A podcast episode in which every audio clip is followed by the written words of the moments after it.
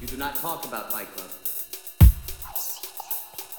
Why so serious? Why so, why so serious? Why so serious? Houston, we have a problem. Why so serious?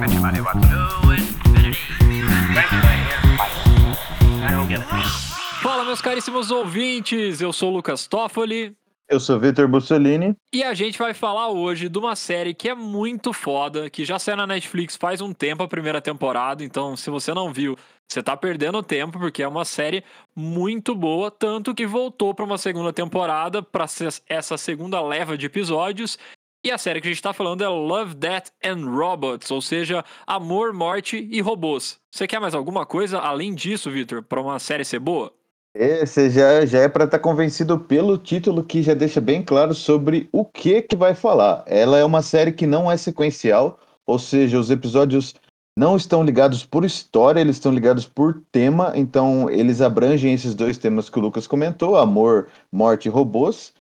Não necessariamente nessa ordem, não necessariamente todos em todos os episódios. Então é aquela série que você consegue começar a hora que você quiser, você consegue parar a hora que você quiser, não precisa maratonar é, ela, por mais que seja bem difícil você não maratonar ela, essa é a verdade. Além de ter episódios extremamente curtinhos, né? Principalmente a segunda temporada veio aí com um maior episódio, deve ter no máximo 15 minutos, os outros são todos para menos disso. Então, o tempo investido para o tanto de entretenimento e qualidade que você recebe vale muito a pena. E acho que isso é uma das coisas mais fodas da série, que ele consegue te contar histórias muito legais, às vezes até com reflexões super profundas, num tempo muito curto. E na primeira temporada da série também, que teve 18 episódios, todos ficam no intervalo entre 6 e 15 minutos. Então, como o Victor falou, é difícil você não maratonar porque as histórias são tão dinâmicas e tão legais que você quer assistir mais episódios. E outra coisa que é massa é a estética como ela muda. Tem alguns episódios que têm estéticas parecidas, mas tem alguns que são quase como um anime, mesclando quase que um videogame e uma realidade, assim. É muito o gráfico, os gráficos e os efeitos são muito legais. Então, não tem como você não ficar viciado e querer assistir tudo de uma vez. Na primeira temporada, não assisti tudo uma vez, até porque tinha mais episódios, mas essa que tinha oito, cara, eu matei tudo seguido, não tinha como, porque realmente é muito intrigante, né? Você quer saber mais, você quer ver quais são os outros tipos de abordagem, porque você fala ah, amor, robô, né, morte, então tudo vai ser meio parecido. Cara, não é. Ele consegue trazer os showrunners, consegue trazer histórias que são muito criativas dentro de um tema que, como o Victor comentou, algum desses temas vai permear o episódio, mas isso não quer dizer que vai ser super óbvio o que vai acontecer. Inclusive, uma das coisas legais também é que você normalmente é surpreendido pelo final. Algumas nem tem tanta explicação assim, o final tem algum plot e já acaba ali, outras acaba meio que sem você prestar muita atenção que ia acabar naquele momento, mas como eu falei, apesar do tema ser geral e você ter uma conexão de tema entre os episódios, ao mesmo tempo são histórias únicas e fechadas. Isso faz com que a série seja viciante, você queira maratonar logo de uma vez. E também, antes de eu passar de novo a palavra pro meu amigo Vitor, para você que não assistiu a série e quer saber uma série referência, pus, é mais ou menos parecido com que série? A série que mais se falou, que fala de tecnologia e fala de desastres muitas vezes, é Black Mirror. É uma das maiores séries da Netflix e a pegada é muito similar. Você também vai para um lado muito parecido. Então, se você gostou de Black Mirror, é impossível você não gostar do Love, Death and Robots, que é uma série, um Black Mirror em doses menores e mais homeopáticas, mas que também trazem impactos muito grandes. Exatamente, É um pouco mais leve que o Black Mirror, mas não deixa de discutir assuntos muito massas e a maioria dos cenários são cenários distópicos, é, são cenários onde a tecnologia tomou conta ou a humanidade está em outro planeta. Varia muito de, de, de temática e sempre essa variação é associada à variação da estética também, como o Lucas estava falando, que vai desde anime até stop motion, aquele stop motion feito com tecido, sabe? Que você consegue ver a. Como que chama? Não é o tato. Ver a, aquela. Aquele stop motion que, de tecido que você consegue até perceber é, a textura do material, que fica muito bonito na tela. Então vale a pena assistir também na maior tela que você conseguir, porque tem os episódios são realmente muito bonitos. E eles variam também de profundidade, no sentido de ter uns que são apenas divertimento, assim. Por exemplo, tem um que é simplesmente o Hitler mor- morrendo de diversas formas possíveis, todas as imagináveis, só para dar aquele quentinho no seu coração de ver ele sendo punido. E tem outros, como por exemplo, o, um dos meus preferidos, que é o, o Zima Blue, que, que discute sobre, é, sobre arte, sobre a humanidade dos robôs, sobre a, a cor azul, que é uma discussão que parece até meio estranha de falar muito abstrata, mas que fica muito bonita visualmente. Então, você pode não gostar de todos os episódios, mas com certeza vai ter algum que você vai gostar. E aí a vantagem de você ter vários episódios curtos, porque não é aquela série que às vezes demora para engrenar. A gente comentou em alguns episódios sobre séries que você começa a ver, ela é meio lenta, e depois, quando tem um acontecimento marcante, essa história começa a andar mais rápido e você começa a se instigar e querer assistir mais. O Love, Death and Robots é o que a gente tá falando. Não tem isso. Você pode não gostar de um episódio e você não vai ficar meia hora assistindo. Você vai ficar 5, 10 minutos assistindo uma coisa que você não gostou tanto para depois poder, com certeza, algum deles você vai gostar. Acho que é impossível você assistir os episódios e um após o outro você ir achando cada vez mais chato, né? Não, não consigo imaginar vocês tendo essa experiência. Então a gente garante aqui, é o selo síncope de qualidade, de que a série é muito boa e com certeza você vai ter os seus episódiozinhos prediletos também, porque a gente tem os nossos. Antes da gente entrar nesse tema, eu só queria trazer aqui pro, pra gente, pra galera que acompanha mais a gente falando sobre os diretores e tal, que os criadores dessa série, né, os dois showrunners principais, são o David Fincher, né, esses você já conhece, né? Clube da Luta, nosso amado Mank, e inclusive até um ponto que o David Fincher, ele tinha feito o Garoto Exemplar lá em 2014 e depois ele lançou o Mank agora. E você fala, pô, o cara não tá fazendo nada? E a gente tinha comentado aqui, ele fez o Mind Hunter também, que é uma série na Netflix, fez House of Cards também, que é uma das, uma das primeiras séries da Netflix a estourar, e o Love, Death and Robots também, então ele sempre tá muito focado agora em fazer séries e isso faz com que as séries também tenham uma qualidade absurda, tragam muito do aspecto do cinema mesmo para séries. E o Tim Miller você deve conhecer mais por ele ter dirigido o primeiro Deadpool, também puta sucesso de bilheteria estrondoso no cinema. Ele dirigiu também um dos Exterminadores do Futuro, o filme do Sonic, agora que teve faz pouco tempo, esse eu não assisti, então não vou nem comentar. Mas vamos, vamos nos atentar ao Deadpool, porque muitas vezes algumas características ali do Deadpool também, seja de plano ou seja do tom sarcástico que esse personagem tem, também aparecem em alguns episódios. Então, assim, se você ouviu até aqui agora e ficou instigado, nunca assistiu e ficou instigado, dá um pause aqui, vai lá, abre a Netflix, maratona que você vai gostar pra caramba. A partir deste momento, a gente vai revelar alguns spoilers, porque a gente vai comentar então dos principais episódios que marcaram a gente por algum motivo. Seja alguma técnica cinematográfica utilizada, seja a temática, mas a gente quer falar um pouquinho dos episódios, e aí a gente mistura a primeira e segunda temporada, mas a gente vai falar um pouquinho desses episódios que mais marcaram, que a gente achou mais diferente, ou o famoso pica das galáxias.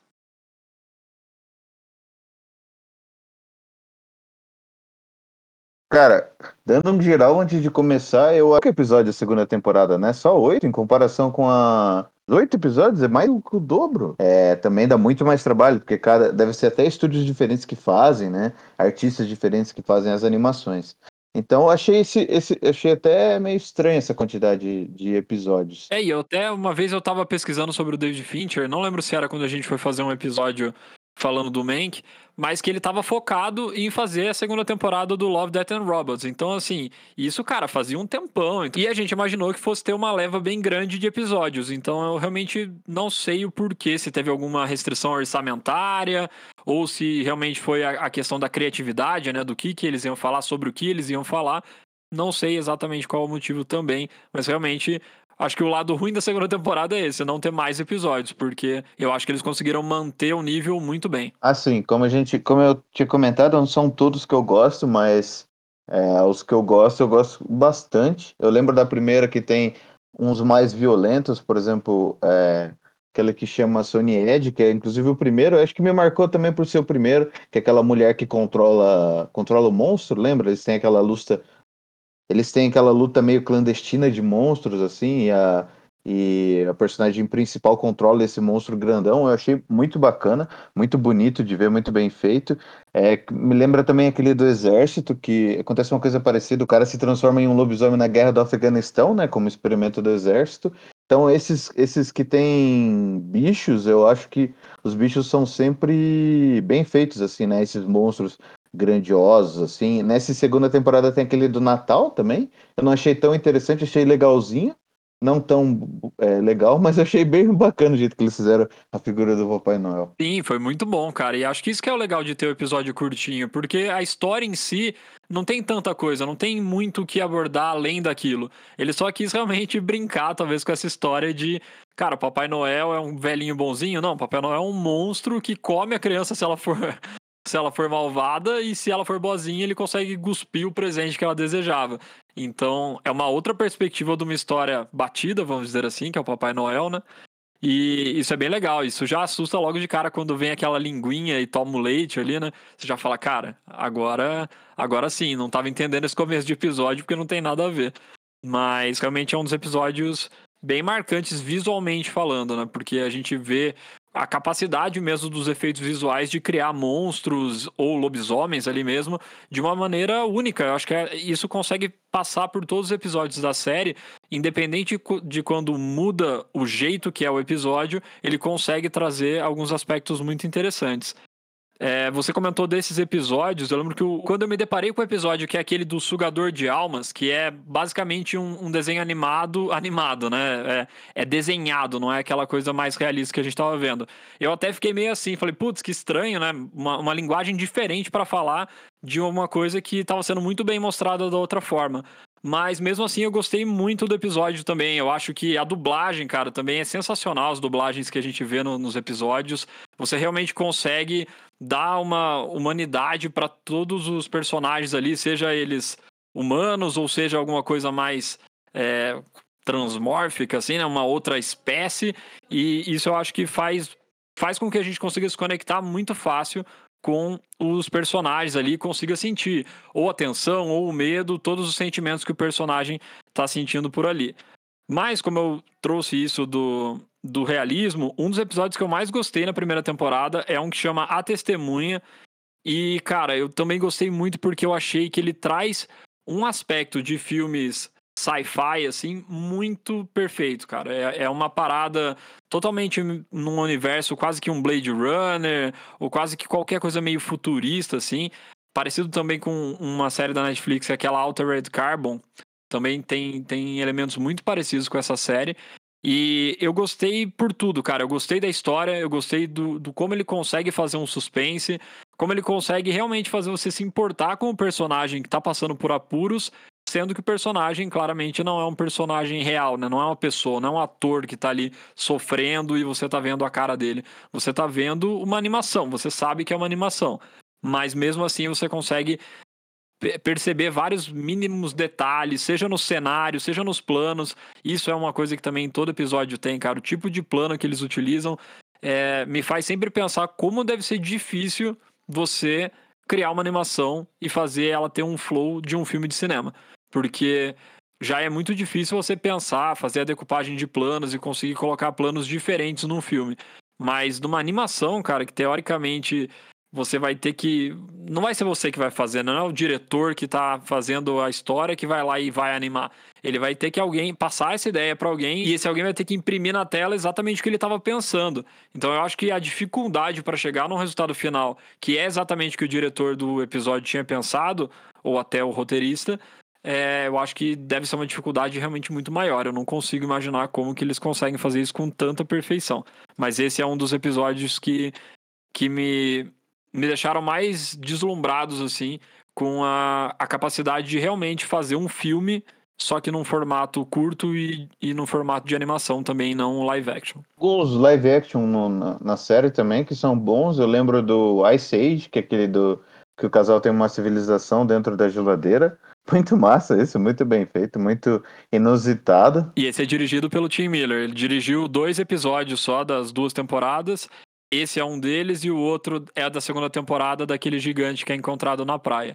Então, realmente é bem massa esse que eles encontram a civilização ali no congelador. É, bem, bem bacana. A maioria dos episódios eu consigo identificar na minha, na minha ignorância para animação, mas algumas, por ter visto alguns behind the scenes de jogo da Rockstar, por exemplo, como eles fazem Red Dead Redemption ou GTA, que eles usam captura de movimento dos atores, né? Dá pra perceber que alguns episódios eles usam essa, essa técnica, que também fica bem legal.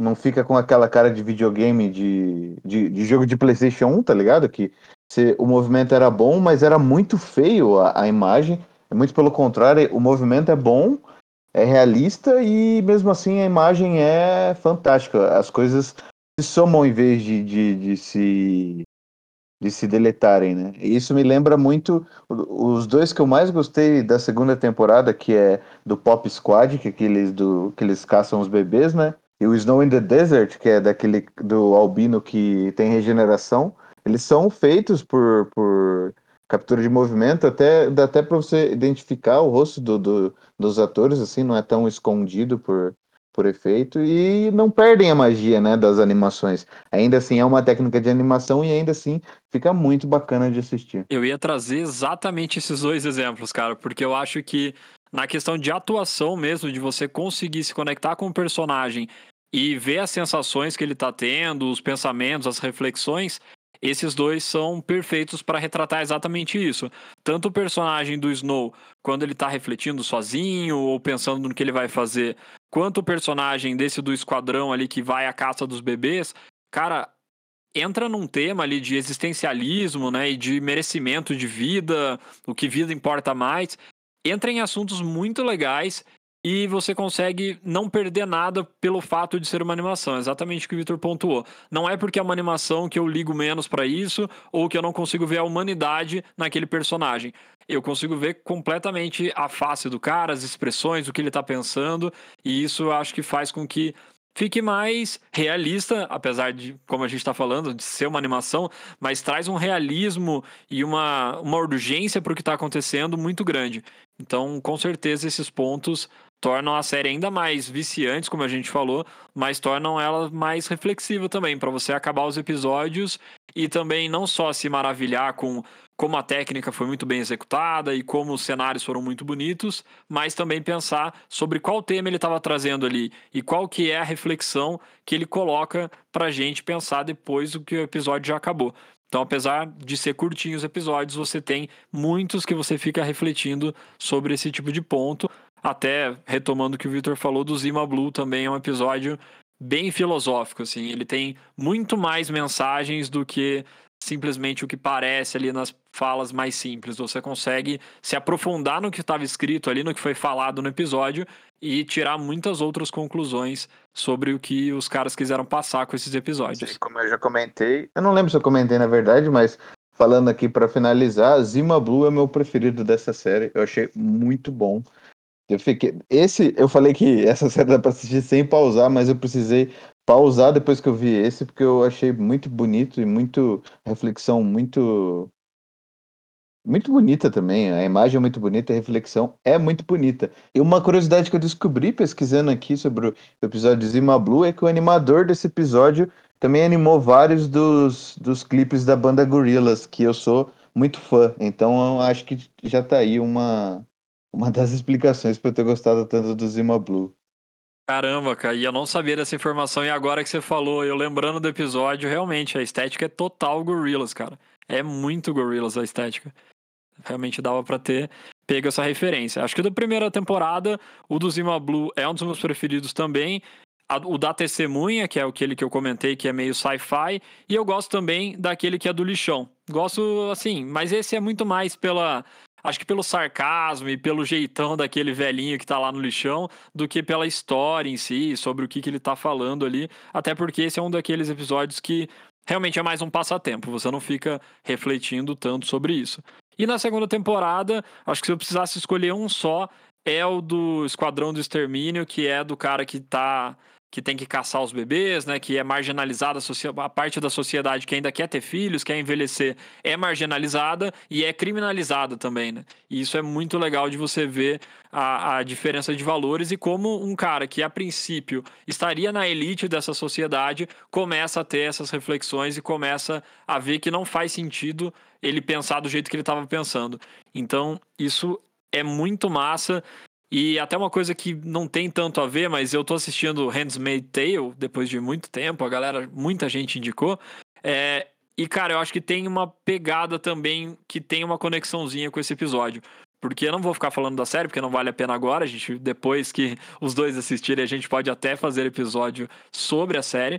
Mas eu acho que muito disso do como a perspectiva de cada um interfere na sociedade, como as decisões de cada um pode causar, prejudicar ou beneficiar alguém, é, esse tema eu acho que ele permeia muito bem, na, tanto na série que eu tô vendo agora, quanto nesse episódio. Então, esteticamente, foi um dos episódios que eu mais gostei. Gostei muito também da, da questão técnica dele, dos planos que ele utilizou para conseguir passar todo o sentimentalismo do personagem, toda a reflexão por, pela qual ele está passando e também por ser uma história que te deixa um pouco reflexivo ali e você fala, cara, acho que isso podia acontecer mesmo, hein? Se fosse assim o mundo, se chegasse num ponto desse, acho que as pessoas lidariam dessa forma. Infelizmente, acho que seria um pouco assim.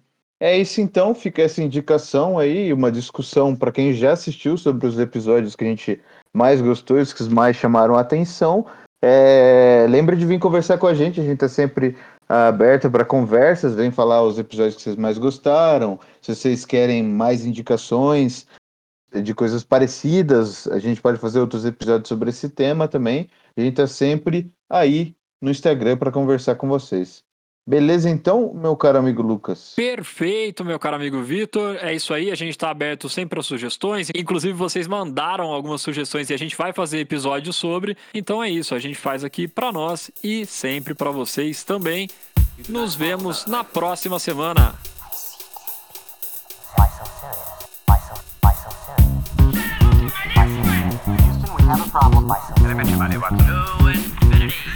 Why so I don't get it.